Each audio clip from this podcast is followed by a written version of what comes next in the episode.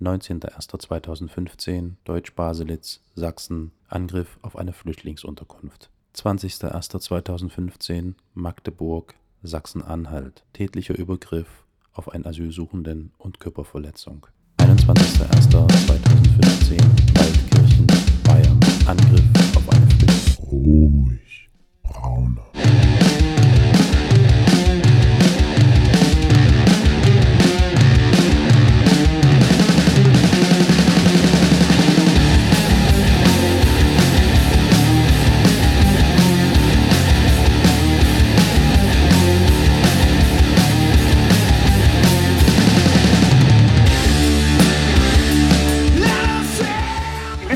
Genau, was sie tun. Das, sind, das ist eben auch diese gefährliche Aussage, was ich immer wieder höre, naja, die Nazis sind ja irgendwie so dumme Leute. Nee, das sind sie nicht. Die wissen genau, was sie tun. Und die sind nicht Nazis, weil sie dumm sind, sondern weil sie Nazis sein wollen.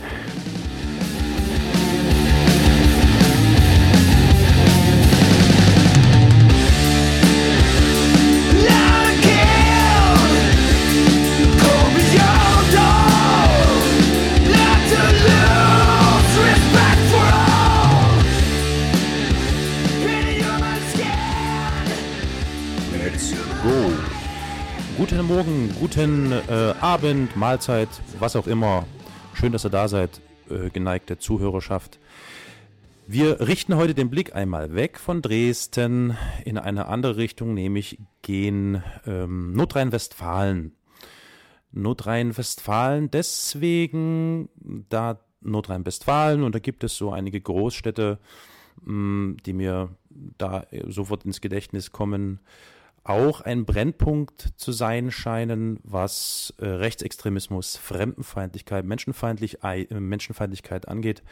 Und aus diesem Grunde habe ich Robert Rutkowski gebeten, ähm, aus Dortmund, mit mir ein Telefonat zu führen, dass wir uns mal darüber unterhalten und sozusagen, dass ich und die Zuhörer einen Blick über den Tellerrand, nämlich aus Sachsen, hinaus Richtung Nordrhein-Westfalen wagen. Hallo Robert. Ja, hallo, freut mich, dass ich hier zu Gast sein darf. Toll. Ja, danke dir, dass du die Zeit gefunden hast und äh, ein offenes Ohr hast für meine Fragen, die ich an dich stellen werde. Der Grund, warum ich auf dich zugekommen bin, dürfte auf der Hand liegen. Wir haben in ganz vielen Städten in Deutschland äh, ein meines Erachtens nach massives Problem nämlich das Problem, dass äh, Menschenfeindlichkeit, die sogenannten Asylkritiker, besorgten Bürger und so weiter sich auf die Straße begeben und gegen vermeintliche Missstände, Unzufriedenheit äh, auf die Straße bringen und vermeintliche Missstände irgendwie protestieren und sich das Ganze äh, in den letzten Monaten und Jahren ja mehr und mehr gepaart hat mit Rechtsextremisten. Und äh, Nordrhein-Westfalen, konkret jetzt Dortmund, wo du herkommst, ist da ja so ein, so, ein, so ein Konfliktbereich, so ein Brisanzbereich und ich glaube auch die umliegenden, etwas kleineren Kreisstädte.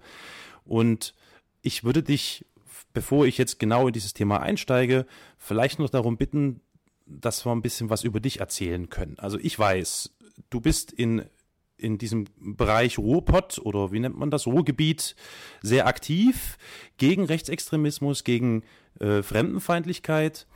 Du ähm, bist Mitarbeiter äh, bei einem Landtagsabgeordneten, ich glaube der Piratenpartei, wenn ich mich richtig informiert habe. Und ansonsten ständig dabei, dass du gegen den braunen Mob irgendwo dagegen stehst. Das habe ich so richtig zusammengefasst, oder? Ähm, ja, also ich bin Mitarbeiter von zwei Mitgliedern im Landtag. Also das splittet sich so ein bisschen äh, Birgit Zodlewski und Thorsten Sommer, aber Piratenpartei ist richtig.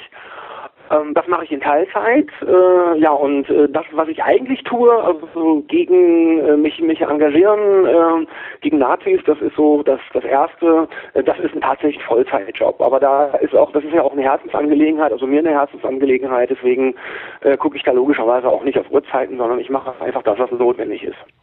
Kann ich verstehen, genau. Was, was treibt dich an? Was hat dich dazu gebracht, dass du dich äh, so aktiv engagierst gegen Rechtsextremismus, gegen diese Fremdenfeindlichkeit, die es ja nicht nur seit ein paar Tagen, Wochen oder Monaten gibt, die gibt es ja nun schon seit Jahren, mitunter sogar seit Jahrzehnten. Äh, jetzt ist es halt wieder etwas mehr aufgeflammt, so ist das zu mein, meinem Empfinden.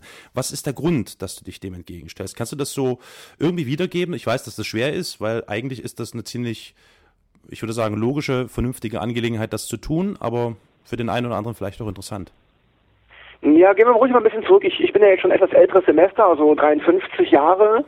Ähm, ich habe in den 90er Jahren, ähm, Ende der 80er, Anfang der 90er, ähm, also ich bin Musiker, habe also auch immer irgendwie Bands gehabt oder auch äh, ähm, äh, ähm, so Veranstaltungen auch mitorganisiert in den 90ern. Das waren in der Zeit also Rock gegen Rechts. Das heißt also, ich habe mich mhm. damals, äh, als so hier in Dortmund die Szene losging mit mit Brustfront, da müsst, ich weiß nicht, wie tief wir gehen, vielleicht kommen wir da im Gespräch ja hin.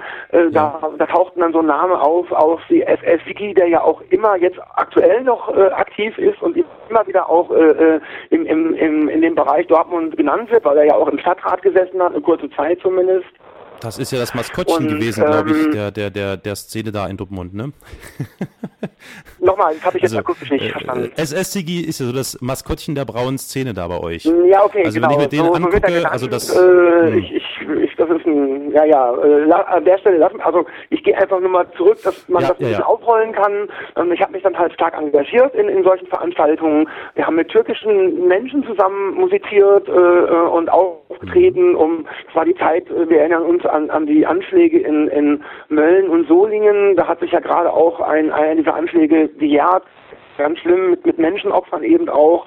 Und äh, dann tauchte zu dem Zeitpunkt eben aufgrund meines Engagements meine Adresse auf so schwarzen Listen auf. Und, und mhm. nachts liefen Menschen vor, also in der Nordstadt habe ich gewohnt, liefen Menschen rum mit, mit, mit äh, Musik heilrufen und irgendwie habe ich da kalte Füße bekommen und, und habe dann mein Engagement zu dem Zeitpunkt, also Mitte der 90er, da einfach ein bisschen eingestampft, bin dann weggezogen aus der Nordstadt und habe einfach ein bisschen Ruhe gemacht.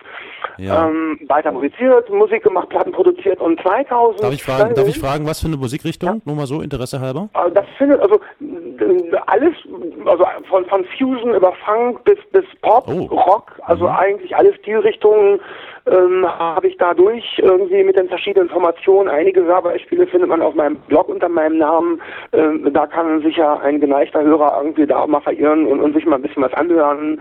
Ähm, aktuell ja. habe ich natürlich keine Zeit, aufgrund meines Engagements aktiv Musik zu machen, aber ja, klar gehört eben damals dazu. Und ich habe das dann eingestellt und 2012 äh, hat mich das irgendwie da gejuckt, äh, weil, weil ich was machen wollte. Und ich habe mich dann irgendwie so ja, überlegt, was, was tust du?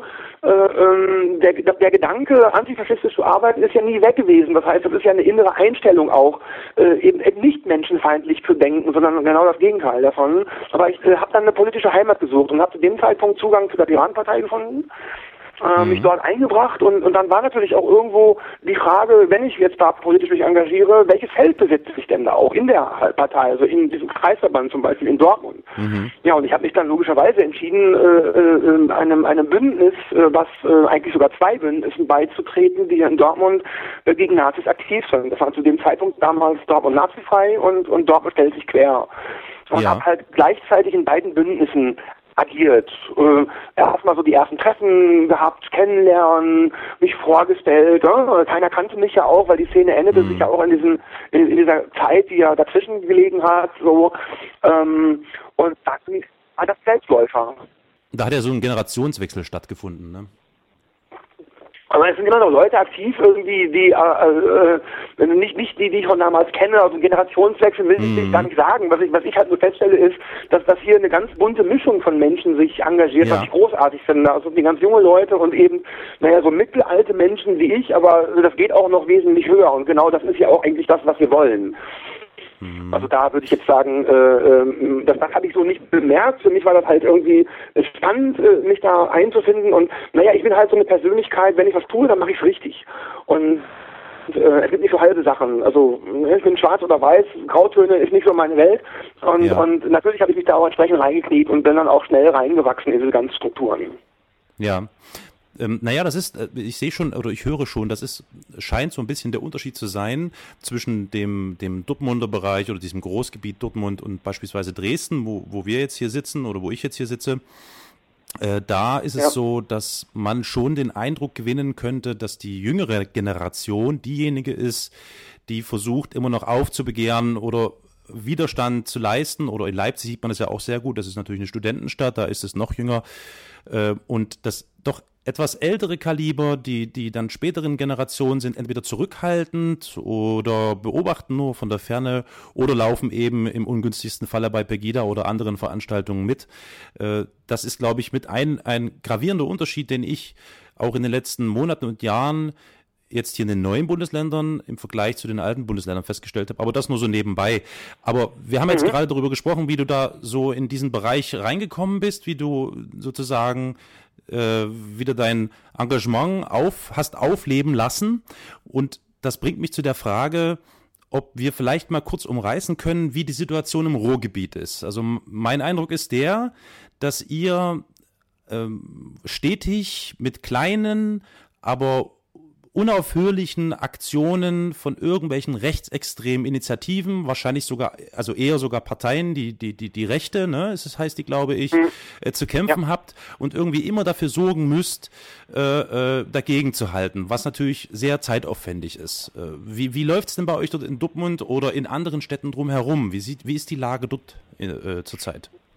Also äh, um, um da noch mal kurz anzuknüpfen, ähm, ähm, weil ich ja über zwei Bündnisse gesprochen habe, bei denen ich aktiv ja. war. Im, Im Zuge der, des Engagements hat sich dann ähm, ein neues Bündnis äh, gebildet, nämlich Blockado. Also ich bin Namensgeber dieses Bündnisses und Mitinitiator. Und mhm. äh, wir haben uns dann halt entschieden, diese Aktivitäten in Dortmund, also speziell nur äh, Dortmund und, und ja, nennen es mal groß Nazi-Aufmärsche, weil wir hatten ja immer das Problem, dass wir einmal im Jahr mindestens so ein größeres Ding hier hatten und, und das war im letzten Jahr dann vielleicht sogar zweimal und wir haben dann halt gesagt, okay, wir brauchen irgendwie so ein neues Bündnis, was wir versuchen wollen. Äh, diese, äh, ich nenne es mal, also alle oder möglichst viele verschiedene Gruppierungen unter einem Dach zu organisieren.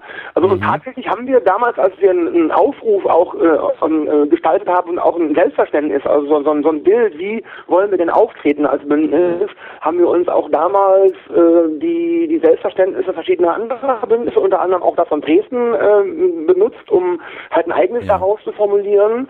Äh, deswegen erinnere ich mich auch daran und ähm, vielleicht um, um, um da so einen kleinen Unterschied, den ich jetzt als Außenstehender, weil ich, ne, ich bin ja hier und ich gucke halt auf ja. Dresden drauf, ich kriege halt die Meldungen mit, wenn ich sehe, da laufen montags mal irgendwann mal 20.000, dann 10.000, ich glaube letzten Montag waren 5.000 Leute äh, mhm. bei Tegine auf der Straße, sowas haben wir hier in Dortmund ja nicht, auch nicht in der Umgebung. Aktuell mhm. ist die Situation so, dass wir natürlich die Partei die Rechte haben, äh, wir werden das sicherlich auch noch vertiefen können, aber ähm, aktuell ist es so, dass ich in, in Duisburg Mhm. Ähm, eine Pegida, ein Ableger von Pegida NRW bildet mit einer Anschlussfähigkeit an andere rechte Gruppierungen. Das wären dann halt Identitäre, das ist pro NRW ja. und, und, auch NPD-Akteure, Akteurinnen äh, sind ja. dort äh, zu festzustellen und auch ein Zuwachs an, an Menschen, also dass da halt mehr Leute hinkommen und wir gerade da uns äh, formulieren und versuchen, wie können wir denn da dem entgegentreten, dass die dann jetzt nicht noch mehr werden. Also das ist so aktuell das, was wir hier haben. Aber es ist natürlich nicht und ich bin eigentlich ganz froh darüber, nicht in den Größenordnungen, äh, Größenordnungen so und so regelmäßig, wie, wie das bei euch halt in Dresden der Fall ist, dass jeden Montag ähm, da äh, so viele Menschen auf der Straße sind. Also ich stelle mir das fürchterlich vor und äh, muss an der Stelle auch mal ganz kurz mein Unverständnis ausdrücken. Äh, vielleicht kannst du mir da sogar einen Input geben, fände ich also toll, mhm. weil ich nicht verstanden habe, dass die Zivilgesellschaft oder wer auch immer, äh, oder nennen wir sie die Antifa, TM, ja. ähm, nicht, nicht, so lange nicht agiert hat. Das heißt, das einfach halt groß werden lassen, nach dem Motto, wenn wir da nicht hingehen, nicht dagegen demonstrieren, ja. wenn wir da nichts tun, dann gehen die schon von alleine weg. Das war so ein Ding, was ich so wahrgenommen habe und das habe ich mhm. nie verstanden. Vielleicht hast du ja kurz sogar für mich deine Information, dann, dann ja, das ist, ist ja auch für alle Hörer vielleicht interessant sogar. ja, also wer, wer den Podcast verfolgt oder vielleicht die Folgen jetzt irgendwie nachhört, wird diese Fragestellung auch von mir des häufigen hören. Es ist, äh, also die Frage stellt sich mir schon seit geraumer Zeit. Äh, wir müssen unterscheiden, Sachsen ist äh, ähm, da ziemlich gespalten. Also wir sehen jeden Montag, mittlerweile auch Mittwoch und ich glaube auch Samstag oder Sonntag Leipzig so als, als Paradebeispiel dafür, wie die Zivilgesellschaft sich immer wieder äh, äh, zusammenrauft und sich gegen diesen braunen Mob stellt. So, also Leipzig mhm. ist da wirklich ein gutes Beispiel dafür, dass es funktioniert. Ja. Äh, hat sicher damit zu tun, dass das natürlich eine Studentenstadt ist, Dresden zwar auch, aber da sind die, die diese studentischen Strukturen ähm, viel verbreiteter in Leipzig als in Dresden. Und ähm, ich glaube, dass auch parteiübergreifend dort eher ein Konsens herrscht, der dazu führt, dass die Menschen immer wieder diese Energie und die Zeit dafür aufbringen, auf die Straße zu gehen und sich dem entgegenzustellen. In Dresden, äh, da, da tickt die Zeit tatsächlich ein bisschen anders gefühlt. Und ich frage mich, tatsächlich immer wieder oder habe mich immer wieder gefragt, wie es sein kann, dass Pegida überhaupt so groß werden konnte ähm, und warum es nicht, in der, nicht möglich ist, dass sich hier Menschen zusammenfinden, die dagegen etwas unternehmen. Als Pegida hier ihren Startpunkt genommen hat, ähm, hat es eine Weile gedauert, bis man erkannt hat, was für ein Potenzial in denen steckt, was für ein Risikopotenzial in denen steckt. Dann äh, hat man in Dresden auch reagiert und es gab dann auch einen Gegenprotest, eben zum Beispiel von Dresden Nazi, also überwiegend von Dresden nazifrei äh, ähm, organisiert der ja. allerdings sich nach einer gewissen Zeit immer mehr aufgerieben hat. Also man hat gemerkt, dass das derart arbeits- und zeitaufwendig für die gewesen ist und auch für die Menschen, die sich mit auf die Straße gestellt haben, dass das peu à peu eingeschlafen ist. So möchte ich es mal in kurzen Sätzen zusammenfassen. Ist eigentlich ein ja. Unding und für mich ein, ein vollkommenes Rätsel, denn äh, als diese Sache hier bei uns, diese Gegenprotest eingeschlafen ist in Dresden, äh, ist es tatsächlich so gewesen, dass wir ein gutes halbes Jahr ungefähr, würde ich mal sagen, keinerlei Gegenprotest in Dresden hat. Nichts. Das heißt, jeden Montag sind diese Menschen von Pegida äh, auf irgendwelchen Plätzen rumgerannt und sind immer mehr geworden und sind durch die Stadt spaziert und haben da irgendwelche Sprüche gebrüllt, äh, äh die muss ich, muss ich nicht wiedergeben, sind klar. Und es gab wirklich niemanden, der sich da hingestellt hat. Ich kann verstehen, wenn sich ein Einzelner nicht mit dem Schild hinstellt, äh, weil er vielleicht Angst hat, dass das zu seinem Nachteil sein könnte und zwar so ziemlich zu seinem Nachteil. Was ich wirklich nicht verstanden habe, ist, dass sich die Menschen da äh, nicht zusammenraffen konnten. Ich habe in meinem ähm, Bekanntenkreis, in meinem Wirkungskreis schon festgestellt, dass die Leute ganz klar eine Entscheidung treffen mussten zwischen praktische Hilfe leisten, das heißt in den äh, Zeltstätten, die hier aufgebaut wurden, ja. um auf äh, menschenunwürdige Art und Weise die, Flücht, äh, die Geflüchteten unterzubringen, denen irgendwie zu helfen und dort irgendwie aktiv mitzuwirken oder noch jeden Montag auf die Straße Straße zu gehen. Das war so, glaube ich, so dieses Hin und Her, wo man sich nicht entscheiden konnte. Ich äh, habe zum Beispiel jetzt, wenn ich von mir spreche, äh, genau diese Entscheidung gefällt. Ich habe gesagt, ich versuche die Zeit, die ich aufbringen kann und das Engagement lieber diesen Geflüchteten zukommen zu lassen und denen zu helfen, statt diesen Idioten, die auf die Straße gehen, die Stirn zu bieten. Äh, Im Nachhinein betrachtet sehr, sehr ärgerlich. Und ich glaube, das ist aber auch die Taktik, die, ähm, ich weiß nicht, ich glaube, das ist in NRW nicht ganz anders. Ähm, das ist genau die Taktik, die hier gefahren wird. Also in Leipzig sieht man es sehr gut, da sind es bis zu drei Aufmärsche pro Woche, die da stattfinden. Und das ja. frisst unglaublich viel Zeit und äh, Energie und, die, und, und man kommt eigentlich gar nicht mehr hinterher an dieser Angelegenheit. Und äh, ich kann aber, ich kann aber zur Ehrenrettung zumindest äh, äh eines Teiles von Dresden sagen, dass wir jetzt seit etwa äh, eineinhalb Monaten äh, wieder einen Gegenprotest in Dresden haben, der sich jetzt stetig formiert ähm, und meines Erachtens nach zumindest nicht schrumpft, sondern zumindest erstmal schon eine, eine, eine Grundgröße hat. Das sind etwa je nach Wetterlage und so weiter zwischen 600 und 800 Menschen, die also jeden Montag dort versuchen, dagegen zu protestieren. Und ähm, ich hoffe, dass es äh, wieder zunimmt, weiter zunimmt. Äh, ich glaube, eine Rolle spielt bei dieser Frage auch noch mit äh, äh, äh, die Polizei hier in Sachsen oder ganz konkret in Dresden. Ich bin kein Freund von, von Polizeibashing oder ähnlichem. Was ich allerdings feststellen kann, ist, wie die Polizei Dresden agiert, ist meines Erachtens nach mit ein Punkt gewesen, warum viele äh, den Kopf in den Sand gesteckt haben, gesagt haben, ich kann da nicht mehr weitermachen. Das begann mit diesen klassischen, typischen Zahlenspielereien, äh, dass Pegida also angefangen hat, da Zahlen, Teilnehmerzahlen zu veröffentlichen, die also derart utopisch waren, dass man sich echt gefragt hat, was, was, was ist mit denen los? Äh, und im Gegenzug hat genau diese Zahlen, sind die, genau diese Zahlen übernommen worden von der Polizei beispielsweise. Mhm. Aber der Gegenprotest ist äh, gefühlt, das ist immer so eine Frage der Wahrnehmung, aber ich würde sagen, gefühlt deutlich größer gewesen, als er äh, dann wiederum von der Polizei deklariert worden ist. Und das war alles derart demotivierend, glaube ich, für viele Menschen, dass die gesagt haben, nee, also das, dieses, diese Spielerei gebe ich mir nicht mehr. Ich versuche jetzt irgendwie echt am Brennpunkt, nämlich bei den Menschen, die echt Hilfe brauchen, zu helfen. Ja, und das ist, glaube ich, so diese Situationsbeschreibung der letzten sechs, sieben Monate hier in Dresden gewesen. Also es ist eigentlich ein Trauerspiel. So. Und was, ja, das ist auch das, was ich so bei wahrgenommen habe. Ich, hab, ich verfolge ja Twitter, ich bin ja selber bei Twitter aktiv äh, unter dem, dem, dem äh, Nick Korallenherz äh, und, und, und da kann man eben auch eigentlich meine ganzen Aktivitäten nachlesen. Dort ja. ist natürlich auch äh, so eine, nennen wir mal eine Timeline entstanden, wo ich eben genau das auch mitbekommen habe und das eigentlich genau das wiedergibt, was ich äh, hier bei Twitter gelesen habe, was du gerade erzählt hattest. Also vielen Dank jetzt auch für den Einblick. Und ich kann es verstehen. Interessant ist, dass ich jetzt gerade vor ein paar Wochen in meinem letzten Blogbeitrag eben genau diese andere Entscheidung getroffen habe, weil ich bin hier in Dortmund von zwei unterschiedlichen Vereinen angesprochen worden mhm. die sich eben also für geflüchtete Menschen engagieren. Nur um das mal kurz zu erzählen, hier, hier, ja, hier in Dortmund hat es äh, über zehn Wochen ein Protestcamp von syrischen geflüchteten Menschen gegeben. Das habe ich täglich betreut, bis zu zehn Stunden, teilweise auch länger, also gerade in der Anfangszeit.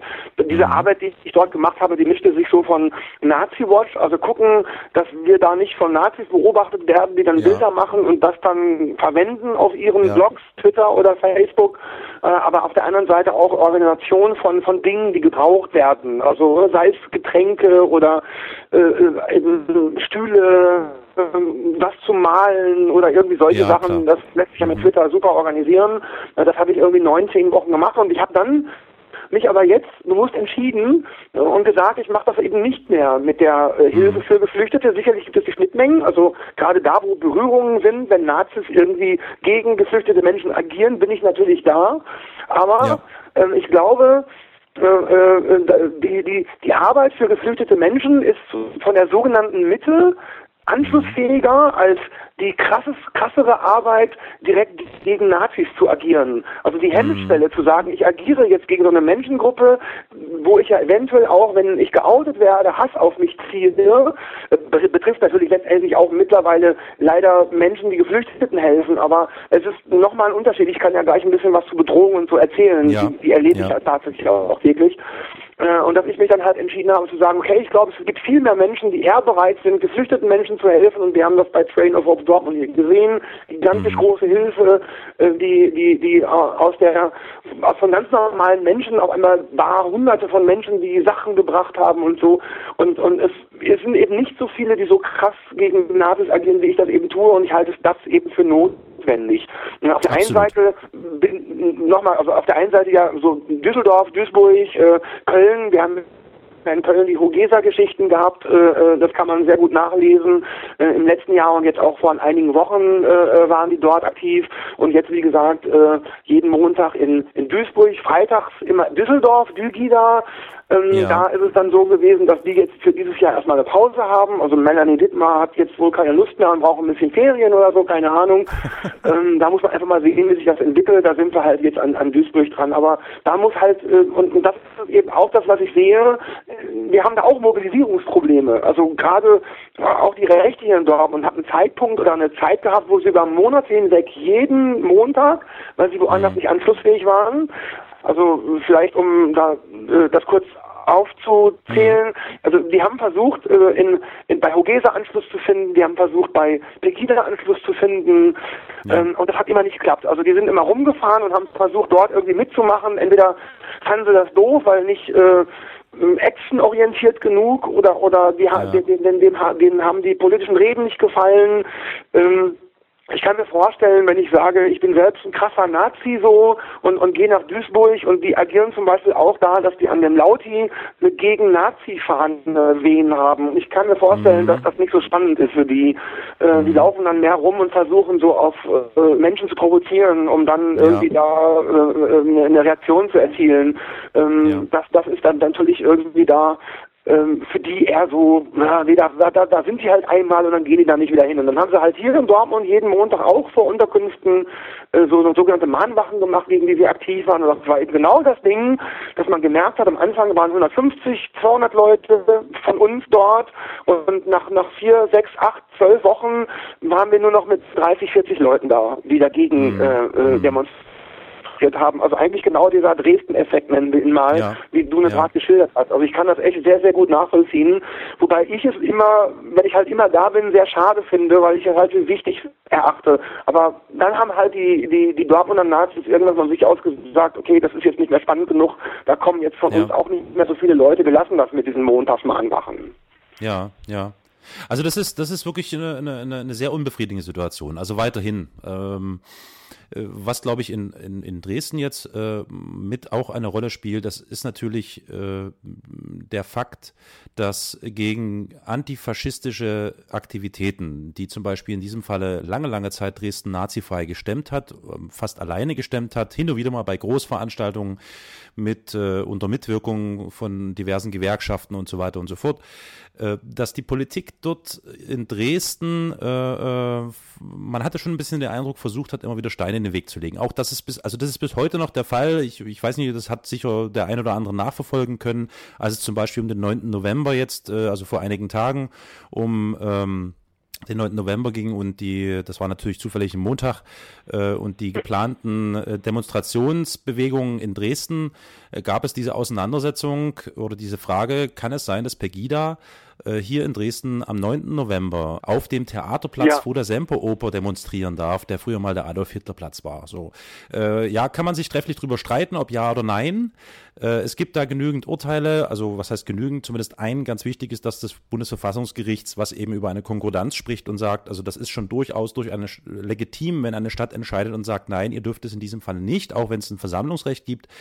Aber man sieht eben immer wieder, dass die Stadt sehr zurückhaltend, ich würde fast tendieren dazu zu sagen, mitunter sogar mit einer gewissen Sympathie äh, auf diese Pegida-Geschichten reagiert.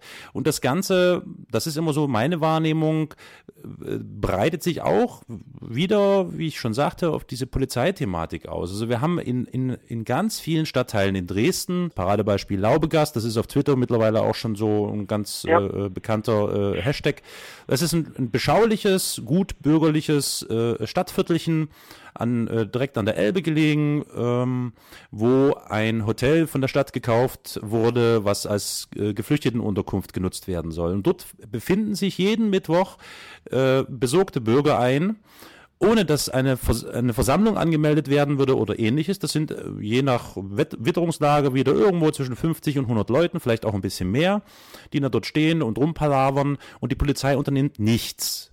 Es gibt keine Versammlung, die angemeldet wird, die Polizei unternimmt nichts. Dann nehmen die äh, ihre Kinder und ihre Kinderwagen an die Hand und manchmal auch Fackeln und kleine Fahnen und dann laufen die durch dieses Stadtviertel und die Polizei fährt mit ihrem Wagen hinterher und tut nichts. Und ähm, ja, hat ja auch das, lange gedauert, bis die da mal aufgewacht oh, sind. Ja. Aber ja, das, oh, ja. Ist so. das ist gruselig, ja, unglaublich also eigentlich, also, wenn man sich das überlegt. Ja, ja, ja. Also das ist, das ist, und das ist äh, so dieser Punkt, der immer wieder dazu führt, dass man sich äh, fragt, was geschieht hier gerade und äh, befinde ich mich gerade irgendwie in einem schlechten Traum oder was ist das? Äh, ja, und das macht, äh, das macht so diese, das ist so diese Atmosphäre, die hier herrscht, dass man immer wieder das Gefühl hat, äh, wenn man sich dagegen stellt, dann tut man das irgendwie äh, nur geduldet. Ja, also es gibt keinerlei Unterstützung von Seiten der Politik oder es gibt da auch äh, äh nichts dergleichen irgendwie, was einem da helfen könnte. Zudem kommt hinzu, das muss ich jetzt auch Dresden Nazifrei mal ans Bein binden. Ich hoffe, dass ich da mal irgendwen von Dresden Nazifrei auch mit dem Interview haben werde in einer der nächsten Folgen dass die sich äh, auch, auch intern irgendwie ein bisschen zerlegt haben, habe ich den Eindruck, in den letzten Wochen und Monaten. Äh, da ist es sehr still geworden. Die haben sich sehr verausgabt, jeden äh, Februar, wenn es da um diese äh, Bombennachtgeschichte ging und um die Demonstrationen, die gegen diesen braunen Mob, der dort jedes Jahr aufmarschiert ist, äh, äh, etwas zu organisieren. Aber die haben sich intern irgendwie so ein bisschen zerlegt und, und äh, da scheint irgendwie eine, eine mm, Ungewissheit zu herrschen, wie es weitergeht, weswegen jetzt mittlerweile auch ein äh, grünen Politiker aus äh, Leipzig, Jürgen Kasek, den ich auch äh, in den nächsten Folgen im Interview haben werde, dafür entschieden hat, ein Sachsen-Nazi frei äh, ins Leben zu rufen und das irgendwie wirklich städteübergreifend zu organisieren, weil wenn das auf nur diesen Schultern lastet, lässt sich vielleicht echt besser verteilen, wenn man das versucht im Großen und Ganzen zu betrachten. So, aber ja, das sind das sind das vielleicht mal. Das war ja in Dortmund auch so. Genau, das, äh, ich sehe da schon Parallelen. Ne? Also das äh, ähnelt schon dem, was du da gerade erzählst. werden wie bei euch in Dresden, dass am 9. November an einem solchen Tag auf dem, was es genannt, Adolf Hitler Platz oder was das ja, da war, ja. dass Menschen da dann ihre braune Soße verbreiten dürfen, ist das einfach ein fatales Signal nach außen. Und genau das gleiche hatten wir hier mit dem sogenannten Stadtschutz. Also die Dortmunder Rechte schafft es ja immer wieder durch simple Provokationen auch in die Medien zu kommen. Darüber kann man streiten, ne? was muss man berichten, was nicht. Ich Ja. denke, es ist wichtig, darüber zu berichten. Äh, und ähm, dann wurde da der, der unser Polizeipräsident wollte das gerne verbieten, aber die Staatsanwaltschaft hat letztendlich entschieden, diese diese äh, diese T-Shirts, diese gelben T-Shirts von diesem Stadtschutz und das sind halt Anleihen an ganz klare NSDAP-Richtlinien, Mhm. auch das 25-Punkte-Programm aus dem letzten Jahr, was die gefahren haben, geht genau in diese Richtung. Mhm. Die Staatsanwaltschaft hat gesagt, das Niveau dieser T-Shirts ist eben so auf Junggesellenabschiedniveau.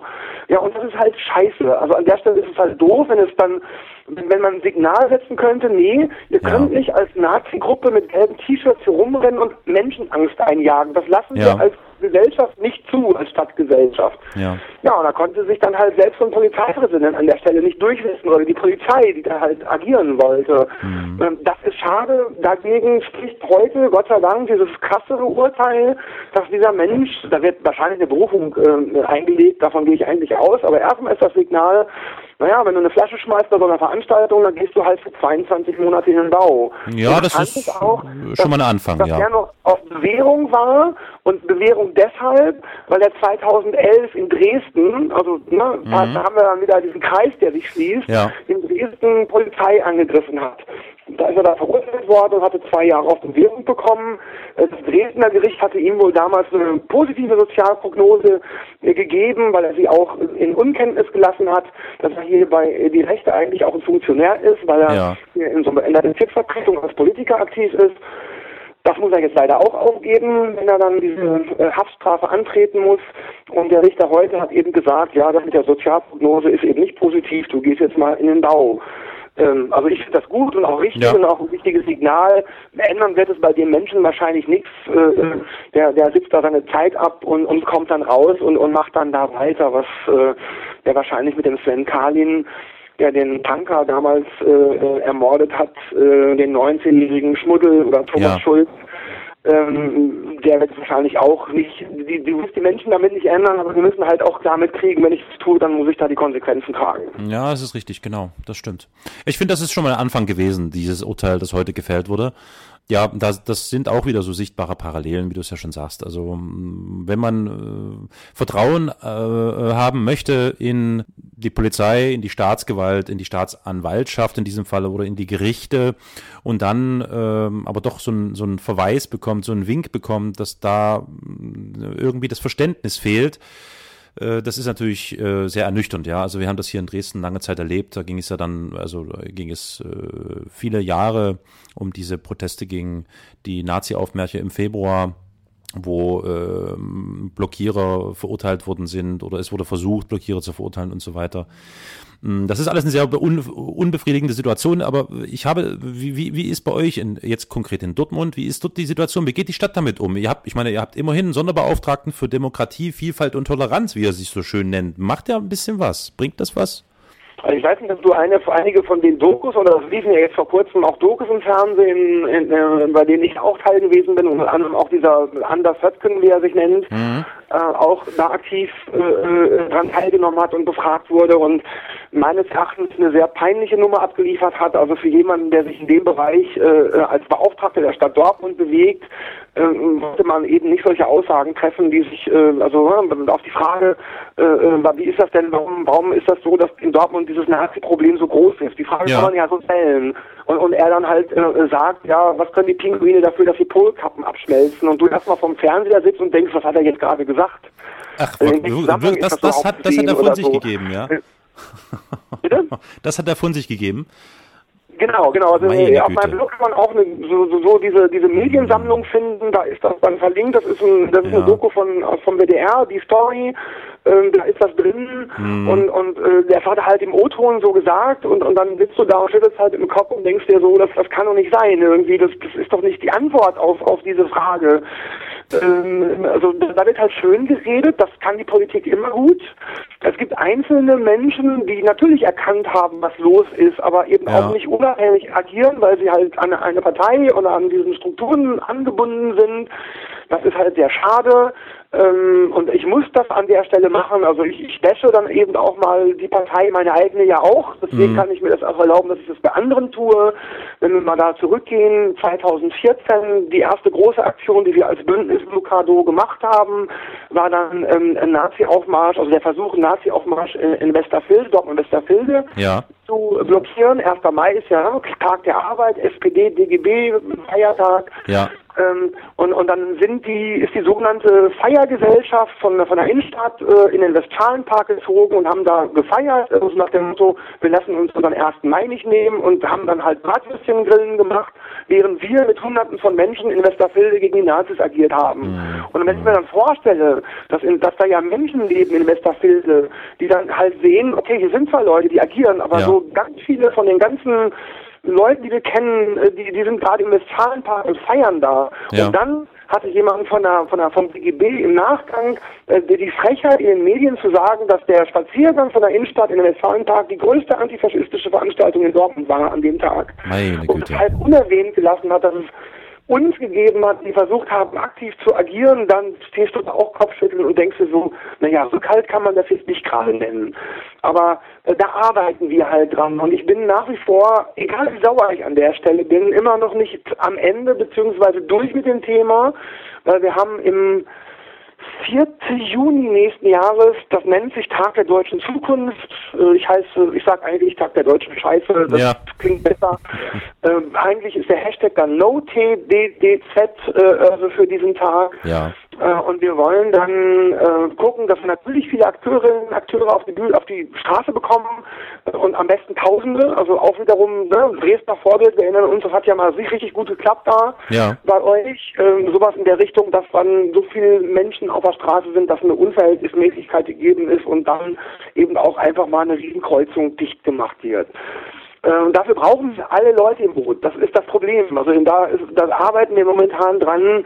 Naja, eben auch Leute, mit denen, die, die muss ich ja nicht heiraten, aber ich kann mit denen trotzdem auf der Straße gemeinsam agieren. Ja. Und äh, aktuell ähm, kommt im Laufe der Woche vom WDR ein Artikel raus, da hat jemand ein bisschen recherchiert über die Antifa, weil das ist ja auch immer so ein bisschen die Antifa. Ja, was ist denn das überhaupt? Also hm. ich bin der Meinung, hm erstmal ist per se jeder Demokrat Antifaschist. Wir haben ja. jetzt auch irgendwie Antifa. Wenn, wenn dann jemand hier, ein Dortmunder CDU-Mitglied, der auch im, im Bundestag sitzt, den Namen müsste man sich da selber raussuchen, ja. ich nenne ihn jetzt nicht, ähm, hat mal in einem Interview gesagt, man darf den Kampf gegen rechts nicht der Antifa überlassen. Oder, äh, das ist äh, äh, hallo? Äh, das ist sowas von albern und, und das ist ja. ein Mensch, den, den sehe ich bei keinen Veranstaltungen. Ich sehe den nicht bei irgendwelchen Demonstrationen. Ja. Und das kann eben nicht sein. Der hat das Verständnis, der ist einfach nicht kapiert. Also Antifa sind erstmal Menschen, die sich antifaschistisch engagieren und das sollte eigentlich jeder Demokrat tun. Ja. Und ähm, oder diesen, diesen, diesen Sinn kommen wir dann dahin, dass die vielleicht sagen, okay, aber dann haben wir Angst vor diesen Schwarzen, die sich da was in das Gesicht halten, weil sie Angst haben, weil sie halt fotografiert werden und dann im Netz geoutet werden. Wir wissen, wohin das führen kann. Also ich mhm. weiß genau, wohin es führen kann, wenn man eben äh, geoutet ist im Netz beziehungsweise öffentlich auftritt. Ja, ja. Ich hatte Hakenkreuz am Haus, ich hatte Todesanzeigen. Ähm, äh, jeden Tag habe ich praktisch eine Mail oder bei Twitter von irgendeinem Nazi eine Beleidigung, eine Todesdrohung es laufen aktuell noch Verfahren, äh, die ich angestrebt habe, weil man mich äh, ähm, in, in, ins Gas verrecken schicken wollte und sowas ja. halt, solche Postings bei Facebook, die Gott sei Dank unter Klarnamen waren, deswegen kann man dagegen agieren. Mhm. Aber das sind dann natürlich die Sachen, die passieren. Und ich kann absolut gut verstehen, wenn ein junger Mensch sagt, ich möchte nicht, dass irgendwie jemand das mitbekommt, dass ich hier politisch aktiv bin, aktiv bin. Und, und das muss aber auch diese bürgerliche, diese Zivilgesellschaft mitbekommen, dass sie Verständnis dafür haben, man sich nicht gegenseitig äh, auf aufeinander einhackt, dass es eben spaltet. Also wir müssen ja, irgendwie versuchen, ja. das zu verbinden, damit sie mehr werden. Das klingt ein bisschen naja, romantisch vielleicht auch an der Stelle dieser Wunsch, aber ich gebe halt nicht auf, daran, daran zu arbeiten, weil ich so ein Bindeglied sein könnte, bilde ich mir einfach ein, weil ich auf, auf, den, auf, auf den Ebenen agiere. Ja. Aber ich merke auch aufgrund des Drucks, dem ich ausgesetzt bin, dass ich mich natürlich auch radikalisiere. Also nicht radikalisiere in Form von, ich laufe jetzt überall rum und zünde Häuser an, das ja, meine ich ja. nicht, sondern eher so ein, so ein, dass ich, dass ich natürlich auch den Gegendruck bringen muss. Also wenn, ja. wenn ich halt quasi mit dem Tod bedroht werde und, ja. und, mir zurechtlegen muss, dann kann ich mich wo bewegen. Das ist in den Dokus sehr schön zu sehen, äh, dass ich mich abends im Dunkeln nicht mehr in der Stadt bewegen kann, weil ich mhm. einfach Angst habe, äh, mhm. dass die mich dann halt kriegen äh, und, und, und die Konsequenzen, ne, vielleicht verprügeln sie mich nur, aber vielleicht bringen sie mich auch um. Ich habe keine Ahnung, ich weiß es nicht. Das führt nicht dazu, dass ich mein Engagement einschränke oder weniger tue. Ja, ja. Im Gegenteil, das ist ja so ein bisschen auch ähm, ähm, eigentlich eine, eine Bestätigung für meine Arbeit. Also ne, ja. je mehr die mich blöd finden, umso besser agiere ich eigentlich gegen die. Und mittlerweile ist es in Dortmund so, dass die Dortmunder Nazis äh, Demosprüche mit meinem Namen raushauen. Also, ja. Naja, das ist schon krass, aber wie gesagt, das hat letztendlich damit zu tun, dass ich eben viel agiere und dann kriegen sie das halt irgendwie auch mit. So, da, da muss ich durch. Aber ich meine eben, was ich sagen will, ist, wenn du dich dagegen stellst, musst du halt damit rechnen, dass du Gegenwind bekommst von ja, denen und, ja. und je offener dein Visier ist, umso besseres Ziel bist du halt für die. Und das können halt nicht so viel ab. Das ist schwierig. Ja, richtig, genau. Also ähm, ich zolle dir da ganz großen Respekt, dass du da weitermachst und dich nicht einschüchtern lässt. Es gibt genügende, die das wirklich dann auch äh, tun, die lassen sich Angst machen oder einschüchtern, was ich verstehen kann. Und es zeigt eben doch, dass das Wirkung zeigt, was du da tust und das äh, ist äh, mit äußerstem Respekt äh, zu bedenken und zu zollen. Ja, vielleicht noch eine Einschränkung an das, der Stelle. Ich habe ja. auch Verständnis dafür, wenn, wenn jemand nicht diese Nummer ganz, fährt wie ich. Ganz genau, also ich bin jetzt nicht verheiratet und habe keine Kinder. Mhm. Wenn ich Verantwortung für andere Menschen hätte, würde ich sicherlich auch ein anderes Land fahren und, und nicht auf der Ebene agieren und, und mich so krass diesem, diesem Hass aussetzen. Ich bin jetzt nicht alleine verantwortlich und kann das steuern. Deswegen würde ich niemanden verurteilen, wenn er anders agiert. Ja, ja, das absolut, gebe ich dir vollkommen recht. Ähm, das ist ein Argument. Allerdings, wenn ich mir zum Beispiel, also ich selbst mir die Frage stelle, ist, ist das hier ein Land, in dem ich noch weiter leben möchte? Oder macht es vielleicht Sinn, wirklich die Koffer zu packen und äh, wegzugehen, abzuhauen vor diesem ganzen Graus, was hier passiert? Dann äh, habe ich im Hinterkopf meine Kinder und sage mir, nee, also schon schon wegen meiner Kinder kann ich das nicht tun. Ich muss dagegen etwas tun, was hier passiert und muss ganz klar Flagge zeigen. Und am Ende ist es natürlich die Entscheidung eines jeden und die gilt es zu respektieren, ganz klar. Trotzdem, mein Respekt hast du, dass du äh, das gnadenlos durchziehst. Vor allem zeigt es ja eben wirklich Wirkung und das ist sehr erfreulich. Auch wenn es natürlich schwer ist, sich immer wieder zu motivieren, wenn man sich, wie du sagst, also ab einer bestimmten Uhrzeit dann nur noch mit einem unguten Gefühl oder gar nicht mehr aus dem Haus bewegen möchte, das äh, bin ich mir ganz sicher, wird kein Dauerzustand bleiben, Robert. ähm, vielleicht noch, weil du es gerade sagtest mit dem Wegziehen. Ich, äh, du bist ja. wahrscheinlich diese, oder vielleicht haben, haben die äh, Hörerinnen und Hörer das auch gesehen, diese, diese Dokumentation Dunkles Deutschland. Da war ja ähm, ein Kamerateam vom RBB, glaube ich, aus Berlin unterwegs und hat auch äh, ja. äh, Aufnahmen Freital, Heidenau gemacht. Und ja. ist auch hier gewesen in, in Dortmund. Ich war zu dem Zeitpunkt im, im Urlaub, als die äh, hier gedreht haben, habe aber mit einem der, der äh, Journalistinnen, Journalisten gesprochen oder mhm. Wienermeier telefoniert und und äh, das das werde ich nicht vergessen. Also äh, äh, dass er mir sagte am Telefon, wenn wenn die äh, Atmosphäre, die Stimmung in ganz Deutschland so wäre wie im Moment im Umland von Dresden, würde er seine Koffer packen. Das war so ein O-Ton. Ja, äh, das ja, hat mich schon ja. sehr betroffen gemacht, weil äh, das zeigt nochmal so einen Unterschied. Äh, das, das ist, ich finde es hier krass, aufgrund meiner besonderen Situation wahrscheinlich auch, aber ja. äh, das hat mir so signalisiert, das ist bei euch noch viel krasser. Also ich kann euch da auch nur also Leute wie dich oder äh, den Jürgen, also den ne, wir folgen bei Twitter oder so Leute wie Matthias Meissner, die auch ständig darüber berichten ja. äh, und, und, und die uns daran teilhaben lassen hier äh, in Nordrhein-Westfalen oder nicht hier in Dortmund, was was woanders los ist ähm, dass, dass ich da natürlich genau die gleiche Bewunderung habe und, und Teile, die du mir gerade hast zukommen lassen, das gilt natürlich genauso für euch. Also wir müssen zusammenhalten, wir müssen gemeinsam eigentlich agieren und eigentlich so sind wir eine große Familie, egal wo wir in Deutschland äh, aktiv sind gegen dieses braune Pack. Ganz genau. Menschlichkeit und Liebe sind, sind glaube ich, da die, die obersten Prioritäten. Äh, ja. Ich habe äh, vielleicht noch so als kurzen äh, Nebensatz heute, glaube ich, irgendwo einen Zeitungsartikel gesehen. Wo war es? Mitteldeutsche Zeitung oder irgend sowas. Es war lange Zeit war Nordrhein-Westfalen ja der traurige Spitzenreiter in Sachen rechtsextremen äh, äh, Gewalttaten und ähnlichem. Und ich glaube, Sachsen hat da NRW mittlerweile überholt. Ja. Ähm, was vielleicht jetzt diese Bundesländer und auch beispielsweise Mecklenburg-Vorpommern, Brandenburg, das sind ja so die Brennpunkte, äh, mehr zusammenschweißen sollte. Aber ich möchte noch ganz kurz eine Frage an dich stellen, bevor ich dann noch die, die große Schlussfrage, die wichtige Schlussfrage, warum wir überhaupt diesen Podcast haben, an dich stelle. Nämlich, mhm. erkennst du, ähm, siehst du einen, einen, einen, einen guten, nachvollziehbaren Grund, warum die Situation bei euch in Dortmund zum Beispiel so ist, im Gegensatz zu Köln oder München? Ist das das, was ich vermute, nämlich, dass ihr in, in, in, in Dortmund, das ist vergleichbar vielleicht auch ein bisschen ein Stückchen weit mit Dresden, aber eher mit dem Umland, mit dem Umland, dass ihr da äh, einfach nur Infrastrukturprobleme habt und dass damit vieles einhergeht? Also wenn ich jetzt drauf gucke, dann sage ich irgendwie, äh, äh, die, das Nichthandeln der Politik ist schuld. Dieses Weggucken, ja. dieses wir haben, wir tun so, als hätten wir nichts, weil wenn wir da nicht hingucken, dann ist das auch weg, so, so Vogelshaus, Kopf in den Sand und alles ist, alles ist schön. Und das hat man halt, das, das wurde zu lange gemacht. Und darauf ähm, haben die dann reagiert und haben immer weiter ihre Grenzen nach oben ausgelotet. Was können wir tun, was können wir tun? Weil die haben ja also wirklich eine optimale Ausnutzung der äh, legalen Aktionen. Das heißt, wie weit können wir agieren, ohne dass wir in so strafbewährte Aktionen mhm. rutschen. Die wissen mhm. genau, was sie tun. Das sind, das ist eben auch diese gefährliche Aussage, was ich immer wieder höre, naja, die Nazis sind ja irgendwie so, so dumme Leute. Nee, das sind sie nicht. Die wissen genau, nee. was sie tun. Und die sind nicht Nazis, weil sie dumm sind, sondern weil sie Nazis sein wollen.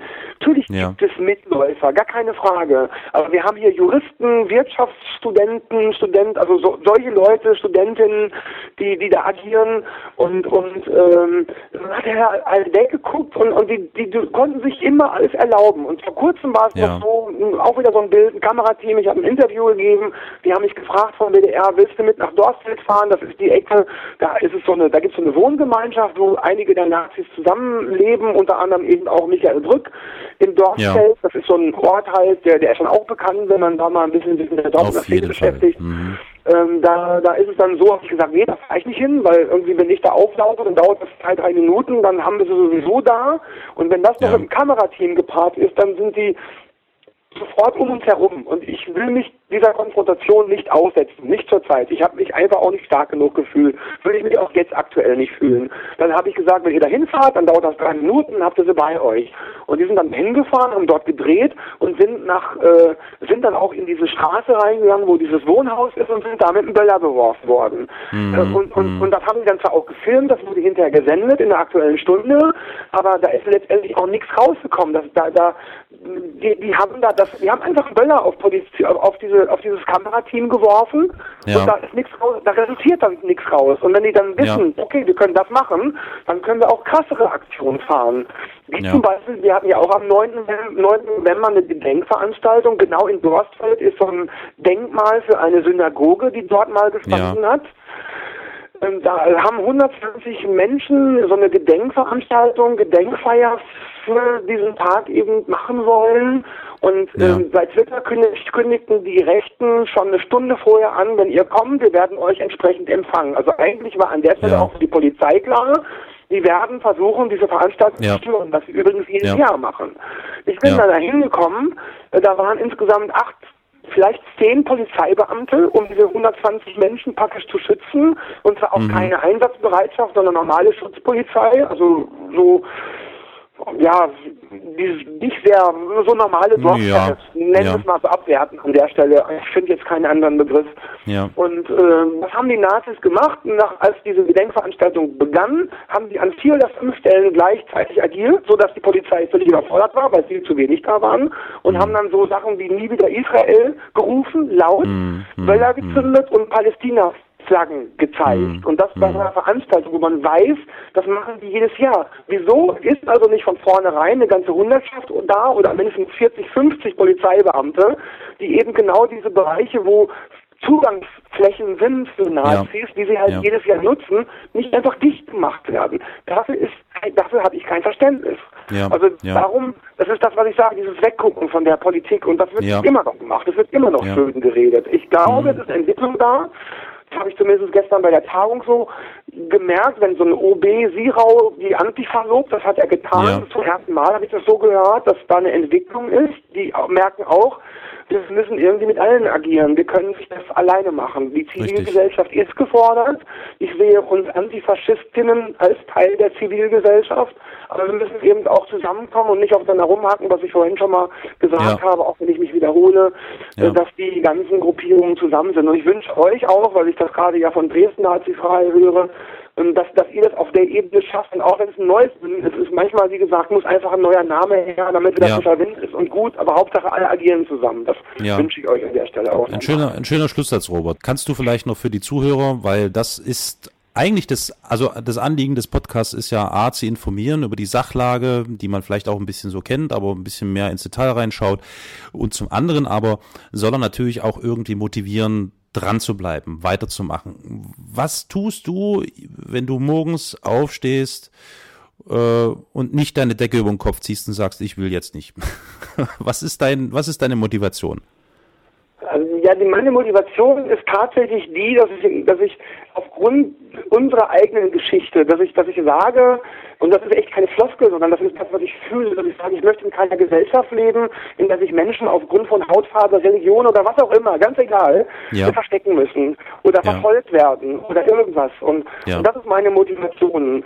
Ähm, also ich, ich, ich, alles andere wäre jetzt so irgendwie herbeigezaubert. Also das ist tatsächlich die Essenz dessen, weshalb ich jedes, jeden Tag auf Neue mich motivieren kann. Und ganz ehrlich, es gibt Tage, da, da fühlt sich alles eben einfach scheiße an. Das ist ganz Ja. normal. Ja. Und trotzdem äh, äh, würde ich mich das nicht dazu bringen, einfach zu Hause hocken zu bleiben, sondern äh, gerade dann irgendwie was tun, weil ich auch das Gefühl habe, dass das, äh, was alle Menschen, wir sind ja viele hier in Dortmund, das ist ja das Schöne daran, genauso wie bei Mhm. euch auch, du machst das ja auch nicht alleine, wenn du irgendwas machst, da sind ja viele solidarische Menschen um einen herum, Ja. äh, dass diese Gemeinschaft dann letztendlich auch äh, wieder Wärme gibt und, und auch wieder die, den Mut und die Kraft weiterzumachen. Also wenn es mir scheiße geht, dann weiß ich halt, dass ich jemanden anrufen kann, der mir zuhört mal. Und, Ja. und andersrum ist das genauso. Ja. Und, und solange das funktioniert äh, und man füreinander auch einsteht und man Leute hat, auf die man zugehen kann, äh, äh, lohnt sich das auch für uns, für die Gesellschaft, für was weiß ich, was irgendwann mal für diese Vision, die wir vielleicht haben, von dieser Gesellschaft, die von Empathie geprägt ist und nicht von Missgunst, Neid und Hass zerfressen, Ja. Äh, da weiterzumachen. Sehr schön. Ein, ein, ein wunderbares äh, Schlussstatement von dir, Robert. Ich danke dir vielmals, dass du die Zeit gehabt hast, dass wir miteinander sprechen konnten. Ja, ich gern. wünsche dir und all deinen Mitstreitern auf jeden Fall noch viel Energie. Macht weiter so, wie ihr weitermacht. Und äh, wir werden uns mit Sicherheit lesen, hören, wie auch immer. Und ja, wir werden das schon packen. Wir werden, wir werden die einfach wieder zurückdrängen und dann sollen die in ihren Kellern äh, äh, da vor sich hingammeln einfach. Genau, ich immer, ganz kurz, wie ich immer schreibe, der Twitter aufgeben ist keine Option. So sieht's aus. Vielen Dank. Ganz genau, richtig. Robert, danke dir. Mach's gut. Bis Ja. bald. Ciao. Ja, ciao.